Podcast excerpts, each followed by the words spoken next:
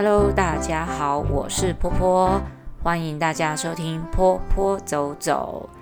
呃，大家应该可以发现到哦，波波这个这一段时间以来，那个上传这个音档啊，实在是很不固定。说实在是，我觉得有一份就是很忙碌的工作是很好，但它就是很容易剥夺掉我的做兴趣的时间。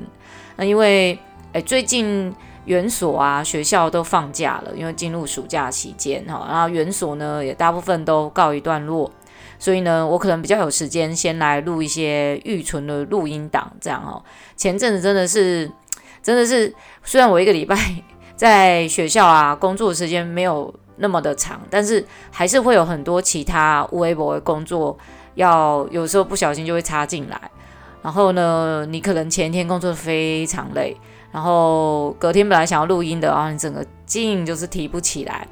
所以呢，我们现在就放慢脚步好了哈。那个医生都跟我讲了，说哈，有时候不要给自己太多的压力哦。啊，没有办法，我这个人不是太多的压力，我是有太多的兴趣要做，搞得我自己都觉得很累。有时候想要做那种，就就是那种精气神就会上不来。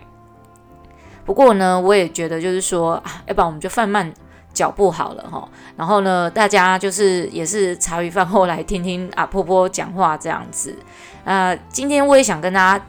就是分享一个真的是一个放慢脚步的影片。这个影片呢，其实是我我其实一开始在 YouTube 上面的时候啊，他是不知道为什么，可能我喜欢看一些那种杂货、生活杂货的一些影片，他就自动推给我看。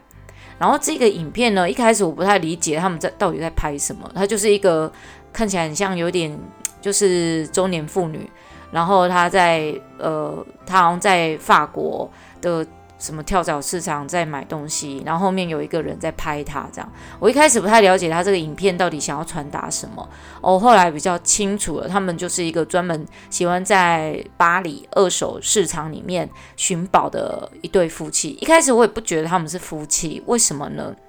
这个影片我先跟大家介绍一下，它的名称叫做 Goro Goro Kitchen，然后 Goro Goro 好像是在他们日文的一个，这是他们影片里讲的啦，哈，好像是一种放松的意思，意思说就是一个放松厨房。那我也在觉得很奇怪，为什么这个讲厨房哦？后来发现他们在这个市，呃，二手市集里面呢、他们都在找，就是跟厨房有关的锅碗瓢盆的东西，哈，可能跟家居用品有关的，大部分都跟厨房有关系，所以他们叫做放松厨房，然后稍微可以比较理解。那一开始我也不觉得他们是夫妻，我是后来看他们回答他们所谓的十万订阅的 Q&A 的时候，才知道，哦，原来他们是一群夫，他呃不是一群，然后一对夫妻档，哦。那一开始我没有感觉到是这个女，呃，这位女士啊，她在。呃，逛市集的时候，他就是边逛啊边讲话啊，边跟他后面那个拍拍他的一个男士在聊天哦。哎，这个这个盘子是哎是什么吉恩的哈、哦？什么牌子的？哎，这看起来很好用哦。什么？他会跟后面那个拍摄者一直一直不断有对话，然后他也不会特别去看那个拍摄者。然后我就觉得很奇怪，他们这是一个什么节目，或者是是一个特别来拍什么视频的吗？这样子。后来他们在里面分享到，就是说那个拍摄他的人就是她的老公。然后我一直不觉得那个男生是她的老公，是因为那那个那个先生呢，他讲话的感觉很年轻，就是他的声音啊，讲话的方式。哦啊，我先介绍啊，对，忘了跟他们跟大家介绍，就是说他们是一一对呃日本夫妻，所以我觉得他那个女生。呢，她讲话有那种中年妇女的那种沉稳的感觉，好，我才会说她是中年嘛，哈，你看到她的人，你也觉得呃，应该是中年妇女这样哈。然后呢，嗯、后面那个声音啊的这个人从来没有出现过，可是她的声音听起来就是比较年轻啊，讲话比较没有那么的像中年人、中年男人那种沉稳的感觉，所以我就想说，哎，后面这个人是他。弟弟吗？还是专门他请来帮他拍摄的摄影师什么？因为他们两个人对话就是，呃，蛮蛮有就是敬语的，就是有礼貌啊，一来一往。然后后面那个男生，我尤其觉得这个男生年轻的有一个重点，就是男生对这个女生讲话都是充满了尊重的意味在，说哦，对，他都会附和前面这个女生在讲话的内容。对啊，真的很棒，啊，这看起来很好诶，他都会附和他，好像就是他比较。晚辈一点，然后他是长辈，就有点像晚辈在跟长辈讲话的感觉。然后后来才知道，看他们 Q&A 才知道，原来他们是夫妻。然后呢，为什么会我会觉得这个男生年轻也不是没有道理？他们在这个 Q&A 里面有介绍到，就是说他跟他，他就是他就是永远都在那个镜头前的人，然后然后他的先生永远都在镜头哦都没有出现过。然后那女生就说：“呃，我有有观众就问他们说，诶，你们两个呃是几岁的夫妻？”然后呢，这个女生回答说：“我们两个是同年，都是属老鼠的。”然后讲啊，属老鼠，那这个哦，原来他们两个同年纪吗？结果这个男生就在镜头后面补一句：“对，我们是同个生肖，但我们差了十二年。”哦，原来她这个老公小了她十二岁。那他们也讲到说，他们为什么两夫妻会住在英呃法国这样子？最主要住在法国，我觉得有可能是因为他们两个夫妻间的年纪间距差异很大，所以就住在日本的话，可能会有很多人会对他们有很多的疑问呐、啊。哎，你们怎么差那么大年纪结婚？啊，你们会生小孩吗？差那么大年，女女生年纪毕竟大那么多嘛，吼。然后他就说他属老鼠的，我想了想，如果是。属老鼠的人的话，鼠年才刚呃过了几年嘛，吼，那你三十六这样，鼠牛虎兔，好，现在是兔年加上四，那他现在应该也四十岁了，所以呢，呃，我会觉得说，呃，有可能就是，嗯，呵 呵呃，有有一点小小小小的年纪差距，这在日本一个保守国家可能会有点介意吧，可我觉得在日本也蛮多这种年。就是所谓的年龄差的那个夫妻嘛，吼，那她自己本身这个女生呢，她本身就是一个呃时尚杂志的记者，她是专门在写文字稿的，所以对她来讲，她住在法国，她反而可以去报道很多法国时尚或现在的一些呃比较流行的一些家居生活的议题这样子。那他们会开始拍这个视频，是因为。什么原因呢？就是三年前的那个 COVID-19 的关系啊。那个时候她，她跟她老公两哦，她老公本身就是摄影师，呃，好像是拍时尚摄影的，好、是拍。我觉得她老公应该本来是拍静态的，不是动态为主，因为我看他拍动态的那个感觉，感觉不太像是专业在拍动态。大家知道，那摄影还是有分静拍静态摄影跟拍动态摄影，然后更何况是拍时尚的，所以他在拍静态的。图片的时候比较吸引人，拍动态的时候，他可能我觉得他从一开始的影片都是在学习怎么拍动态。那他们两夫妻就在那个那段时间内，就他们就失去了很多，就是可能呃记者工作啦、拍摄工作啦、哈文字稿工作，所以他们就在想说，他们要怎么去呃度过这段时间，所以他们就运用他们两他们两个人各自的专长，一个是专门很很会做，就是。呃，时尚文化内容的人，企划的人，另外一个就是很会做拍摄的人，而这两个人结合真的蛮妙哈，我觉得很很符合他们两个彼此的个性跟特质。然后呢，他们就开始拍摄一连串他们在巴黎的生活，他们拍的其实就是很生活化，那个生活化的，就是你就觉得他们就是。在逛市场，他们就是一路一直拍，看到什么就拍，看到什么就拍，然后顶多后面做一点点的剪辑而已。然后呢，呃，插穿插一点的字卡在里面介绍哦，这可能是什么什么市集，这是什么什么。那他们两夫妻去了很多的市集。然后如果大家有兴趣的话，你上 YouTube 可以去看这个叫做，诶，我拼给大家听哈，呃，它叫 Goro Goro Kitchen。呃，Goro 是 G O R O G O R O，然后 Kitchen 就是我们知道的厨房，K I T C H E N 这样子，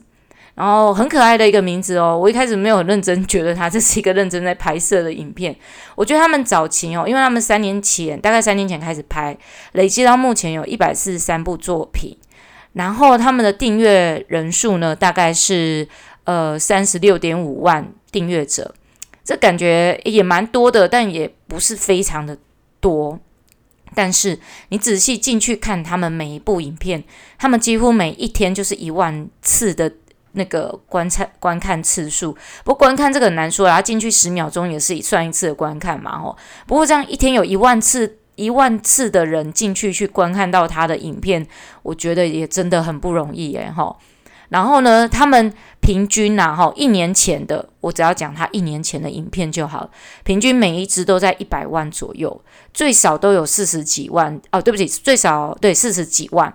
然后两年前的呢，几乎都是两百万左右的观看人次哦。所以你看他三年前到现在啊，他如果累积起来的话，我我觉得如果可以看到他他这个频道背后的一些数据，应该蛮惊人的。至少有，我觉得几千万次的观看率一定有，因为他们是每个礼拜，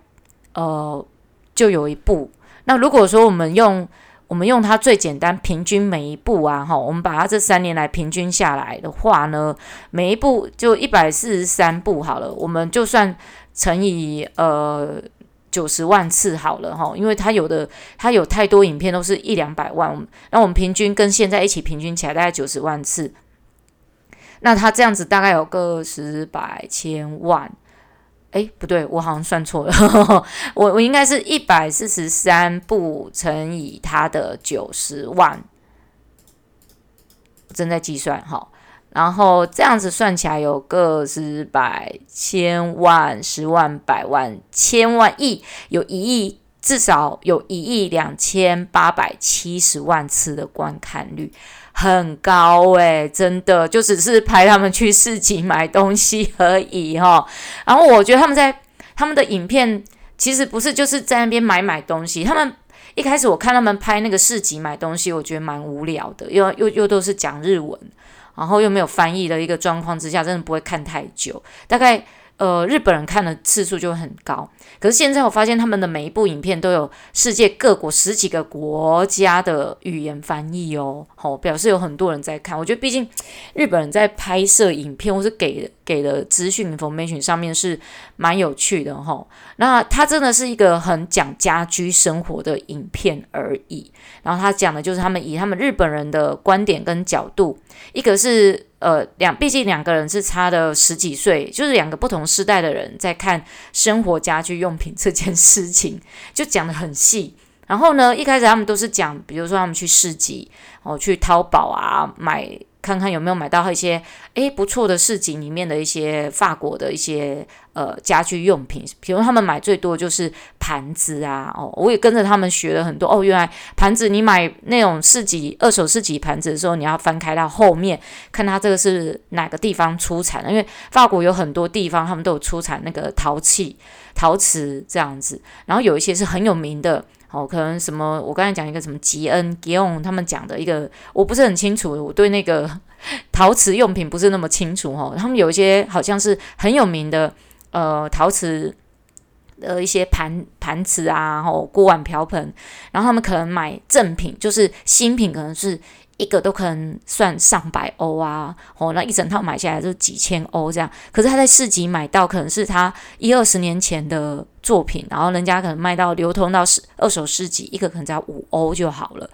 哇，那差很多，所以他们会去买，就是去这个市集上面淘宝看看我能买到一些东西，然后他们看到不错，他们都会买。他们每一次逛市集都会有一些战利品这样。那只是看市集有点无聊，比较喜欢看他们去一些精品店。他们精品店不是去什么 Gucci、LV 哦，他们都是在介绍一些法国的精品品牌。然后这些精品，什么叫做精品呢？就是比如说他今天讲壁纸，他就去。呃，一间就是很有名的那个叫做什么，呃，我也不会讲的，Antoinette 什么的，安东尼什么松的那种，呃，法国的一家专门做壁纸哦，做印刷的一间公司，然后他们出产了很多相关的周边商品，然后把它弄得美美的，放在一个很精致的橱窗里面，整个整家店呢布置起来就像是那种只有上流人士能够进去的那种。呃，精品店里面，那他们里面卖的壁纸也可以把它切割成一个一个一个小画框，哦，就可能只有 A4 或者是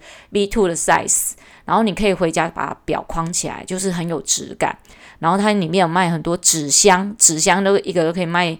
呃几百欧这样子，就是他卖的就是很精致的东西的精品。然后他们也会去逛一些，就是除了在二手市集里面买。呃，这些餐具啊，陶瓷用品，他们也会到到一些比较呃，就是精品店里面去买陶瓷陶瓷陶器品，但他们不是去什么很很知名的精品，真的就是哦卖很贵的那个陶瓷用品的地方，他们是到逛一些小店。然后我就发现，哇，巴黎其实我们都一直都知道嘛，巴黎有很多精品小店，但他们这些精品小店是小精品，他们可能就是属所谓的那种呃选物店。然后这些选物店里面呢，就是他们会去，他们的老板可能就去呃找很多不同的艺术家，哦，陶器用品，呃，陶瓷的艺术家，然后还有呃，比如说做造纸的艺术家，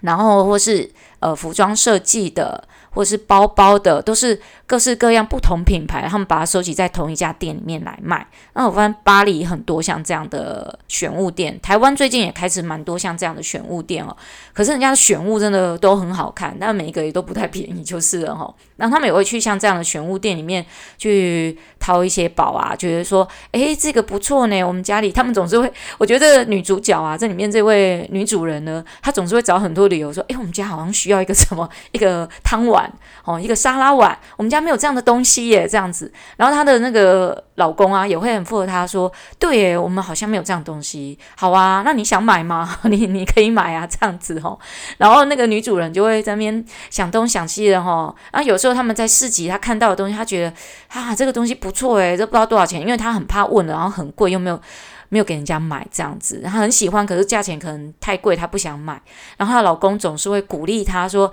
你就问啦，哎呀，有有有想买你就问嘛，这样。”然后女那个女生就就会比较不好意思问的时候，她的老公就会。马上帮他就是问那个老板，就说：“诶，请问这个多少钱？”这样，我觉得年轻人果真就是 哦，跟中年人的那个思维比较不一样哦。中年人总是会想比较多哈，怕问了没买不好意思。可他年轻人没有这个顾虑，他就没买就没买啊这样子。然后呢，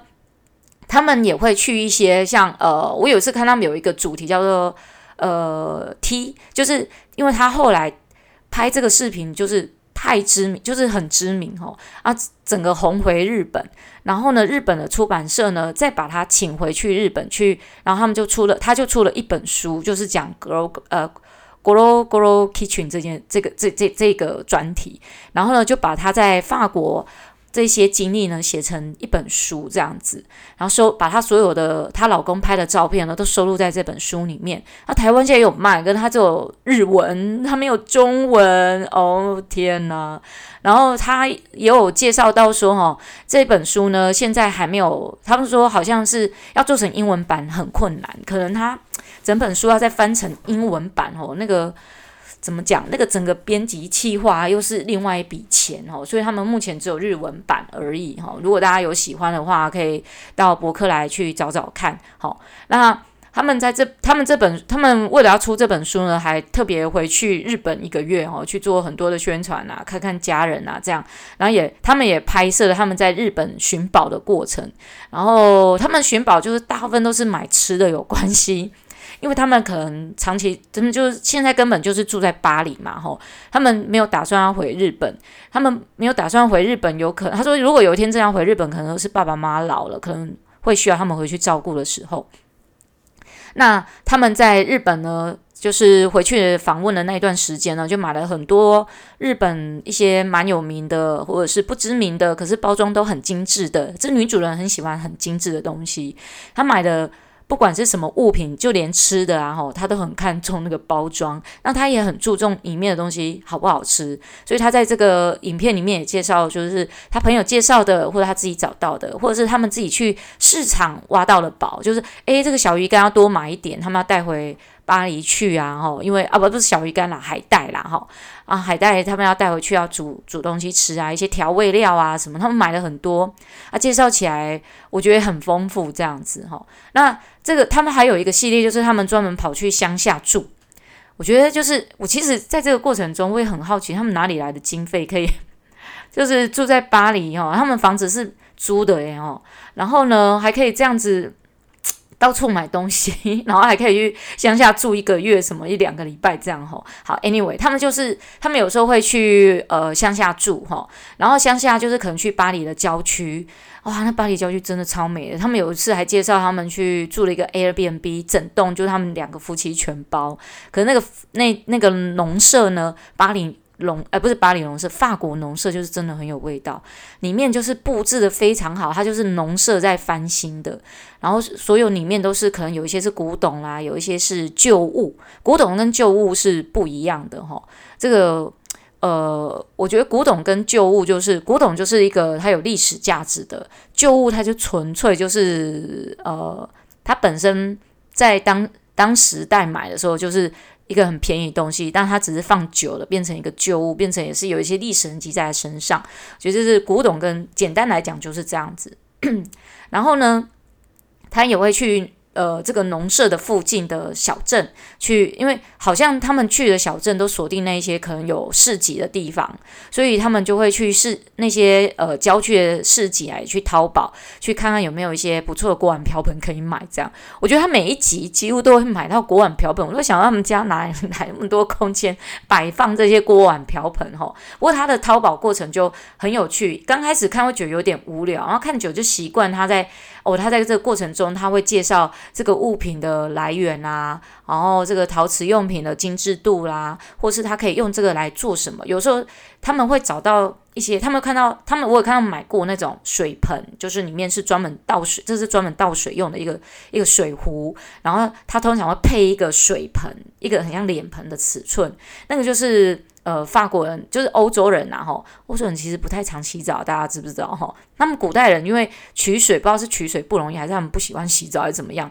啊？我觉得最主要是因为法那个欧洲是很干燥的国家，所以他们很干燥，都不太容易出汗，所以他们也可能不太常每天洗澡，不像我们亚热带地区，哦，你裸该被洗一整天，那个汗下来哦，你一天没洗澡，那个汗臭味真的很可怕。那他们比较。欧洲真的很干燥，所以他们通常就是倒水在脸盆里面，然后洗一洗，冲呃擦擦澡而已。他们并没有就是呃怎么讲，诶每天洗澡，所以他们有很多那种古时候的那种水壶跟脸盆这样放在一起一起卖，这个很特别，有没有？然后有一次他就买来，他说他这个买来，比如说这个水壶它可以插花用，然后这个脸盆呢可以拿来就是装水啦，或是做什么放置用品的，所以他们有一些。呃，他们在市集上面买的旧物，不见得是买来呃真的要吃饭用的。他们有一些是，比如说这个是呃专门在装酱汁用的。他们有一种瓷器哈、哦，是你你有没有去吃过牛排？牛排馆不是有那种倒酱汁那种长长的水壶型的那种那种器皿嘛？然后他们在呃在法国有很多都是陶瓷做的，然后它那个器皿下面还粘着一个碟子。为什么呢？因为它倒完之后，它怕你那个那个水壶的嘴的地方酱汁会流下来，所以它下面又又烧制，跟那个水壶呢，跟那个盆子呢烧在一起，变成是一个可以倒下去不怕它酱汁流出来的。好，然后这样子的影片啊，也他们也拍了好几集，就是他们去农舍的附近，他可能呃逛一次农舍，可能剪成两集，可能那个农舍附近的市集就。太多了，哦，然后最近他们有发布了一支，就是他们去法国南部一个一座依湖而建、充满古董的古古老城堡的房屋，真的很有意思诶，我觉得这个就是我们 台湾哦做不出来的东西，因为我们的美感教育真的没有人家这么做，呃，这么的历史悠久。这个古我我。讲个例子好，这个古堡呢，它可能它是一个世代相传的古堡，就是他们可能好像从之前祖先埋在这里，然后他们就好几代都住在这里，他们是真的住在那个古堡里面，然后他们就把房子翻修之后呢，现在就变成 Airbnb，变成旅馆，然后住出租给人家。那他们很在乎的是一种。呃，这个从他们以前就有的一种体验，这种体验我觉得应该是来自于我自己猜的啦，哈，我自己看电影猜测出来的，就是欧洲他们很久以前没有什么 Airbnb，他们只有 B&B，就是 Breakfast and Bed，就是你来住我的酒馆，他们通常都是酒馆才有这种可以住的地方，他们以前没有所谓的旅馆，他们就是酒馆，然后有一些旅途经过的商人啊、旅人呢，他们就会寄宿在这个呃酒馆的可能楼上。然后呢，后来演进到后来，就是酒馆有付早餐，哦，这样算在一起多少钱？反正你都可能会，他就是希望你可以留在那边吃早餐嘛，哦，他就多赚一笔钱，所以他们就把这费用算在一起。然后接着呢，现在就变成是，呃，后来出现了就是很多比较像是说，呃，他特别去那个农舍住，可能也是去旅行哈，然后经过那个地方，然后这个农舍呢，可能就是。呃，或者是城堡哦，他们就提供有早餐，你可以住在他们里面，体验住在古堡啦，住在农舍里面的感觉。那像古堡历史就比较多，为什么呢？因为古堡，那我觉得城堡啦，吼。哦，像这种呃比较老式的这种这种很有历史的建筑物，他们会充满了很多的故事。所以你去住这个像城堡这样的 Airbnb 或者是呃旅馆的时候啊，他会跟你讲说，哎，这间房间谁曾经住过？比如说他们的那个大文豪卢梭哦，法国卢梭住过这间，要求这间很贵，啊，或者是说呃曾经国王哦，他们法国第第几世纪国王曾经在。旅途经过，然后住在这里过这样子哈。大家如果看过电影就知道，就是那个国王有时候会出巡哦，啊，他会经过，他们就会住借住在什么城堡里面这样子。然后呢，他们就是很讲究历史文化这件事。然后他们有这部。影片呢，他就讲到说，诶，他会去介绍这整个古堡哈，以前是怎么人呢是怎么生活的，佣人房是长什么样子的，然后厨房是长什么样子的，然后现在呢，可能佣人房变成他们所有姐妹放鞋子的地方哦，然后或者是说哦，就变成是一个 powder room 或是什么 room，他们的 dressing room，然后住在他们就会很，他们有四个姐妹，所以他们四个姐妹的衣服啊、鞋子加起来就很可观，他们就干脆都放在同一间房间，然后呢，他们就可以轮流，他们有他们自己的小孩，他们小孩也都。女生也生很多，所以他们就有一个类似这种 dressing room。然后你你只要想要打扮穿衣服什么，你都可以来这间房间。然后这间房间里面呢，充满了呃每一个世代不同的衣服跟鞋子在这里。你看那种生活美感教育就是这样子。他们的整个城堡里面充满了这种故事，不管是上一代的故事，或他们这一代，或甚至下一代故事，都一直在这个城堡里面发生中。另外，因为这是一个城堡嘛，所以他们这个城堡里面会有一些他们过去的呃装潢啦，哦，或者是一些布置，他们非常尊重传统哦，然后也非常呃缅怀过去这些典雅的精致的设计，但是他们也会带入一些他们自己新的想法进来，比如说他们有一些扶手椅啊，哦，有一百多年历史哦，但是因为那个布料总是会有破。因为做了一百多年，总会破嘛，哈，破破烂烂，他们就把它再把它重新那个骨架还是把它留着，椅子骨架留着，那重新再呃编织过那个椅子的沙发，哦，然后布料也找跟这个传统有一点关系的，但是比较新新型设计的布料这样。然后他这个，他这不只是这样介绍，他们还有可能就是说，他们有呃去，可能他们这个可能就是两天一夜的一个旅程哈，在这个城堡里面过夜，然后呢，体验就是这个城堡主人带你欣赏整个城堡，他等于是在介绍他自己家一样，他非常自豪这个城堡女主人哦，讲话头都是高高，我就想法国女生都讲话这样嘛，然后很多话这样子，然后介绍他们附近的环境啦，你可以去做什么，可以溯溪，可以钓鱼哈，然后呢下午。还有下午茶，因为晚餐他们的午餐又吃得很晚，晚餐又吃得很晚哈，所以他们一整天都在享受这个呃法国城堡的生活。然后呢，隔天隔天的早上呢，他们还有一个体验，叫做在城堡花园中体验蔬菜的香味。然后呢，不是只有体验蔬，他这个体验蔬菜就是他们在城堡附近的森林里面呢，他们就布置了一个小餐桌。这个桌子上呢，摆满了各式各样，就是他们他们这个森林里面采集得到了一些呃花朵啦，吼，或他们种的蔬果，或是花，哦，或是种子，好摆得美美的在这个小餐桌上面，哈。然后呢，呃，旁边还放了一个竹篮，里面有一些树枝叶子这样子。然后在这个桌子上呢，还放了一个叫做玻璃的香水。诶，B U L Y，如果你有听过这一个香水品牌，那个香水品牌很贵哦，也是法国的一个香品牌，香水品牌，他就把这个香水呢摆在这个桌子上，他就跟你讲，这个味道是来自于什么什么什么什么植物在一起的。然后你就在体验这个香水的味道，还有这整个大自然的味道。然后呢，再讲完讲一讲，他再顺便带到这个餐桌旁边有一个小小小的小花圃，里面种满了我忘记是什么花哦，白白的花。这一大片花，他说说这是他姐姐种的，然后就种在这个森林里面。因为这整块，我我跟你讲，他们通常哦，呃，买这种，呃，不是买这种，就是有拥有这个城堡的人啊，他们通常也拥有这附近所有怎么几亩的地，你知道吗？所以这座森林是他们家的，他们想种什么就种什么。我觉得好羡慕哦，好想也可以去住在这个城堡，有没有哈？更希望是可以拥有这个城堡。不过大家，我大家想一想哦，拥有城堡也是一个呃很大的文化负担，你要去维持这个城堡的建维修啦，哦什么的。啊，这个我们就先放一边，不要想了。我们就想想，在这个城堡里面度过了一天，在那个漆满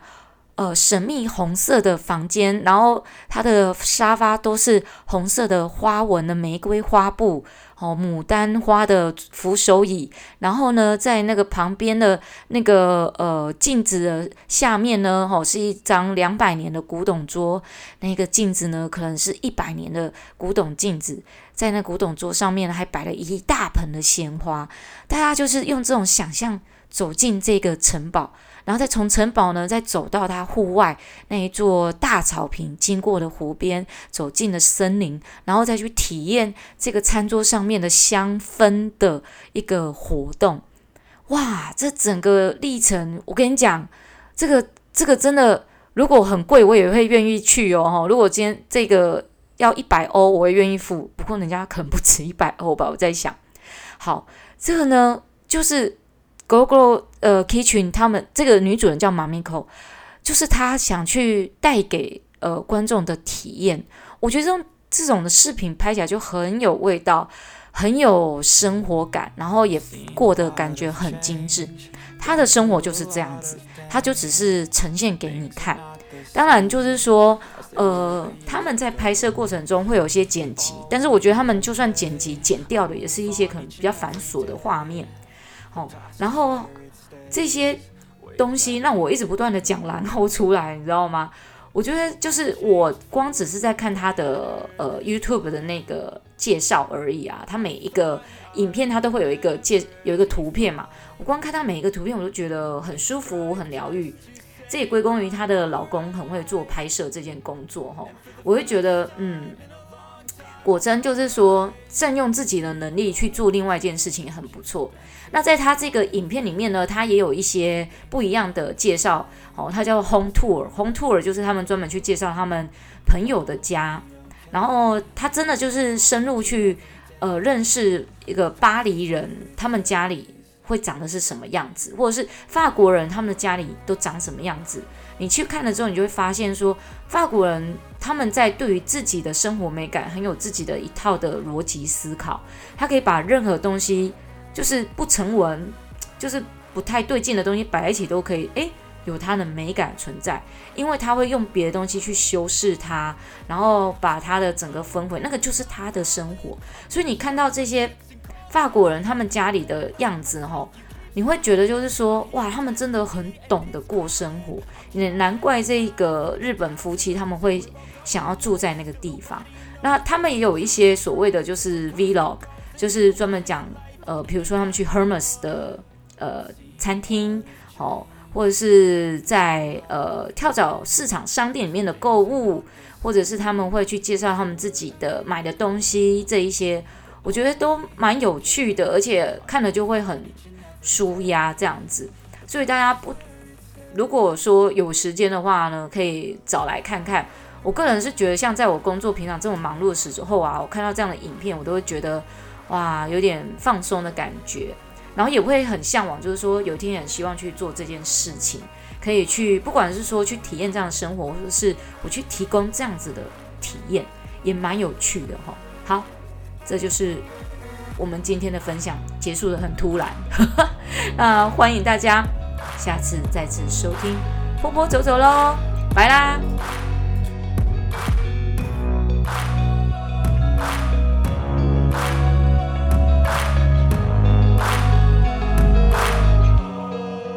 back a year ago.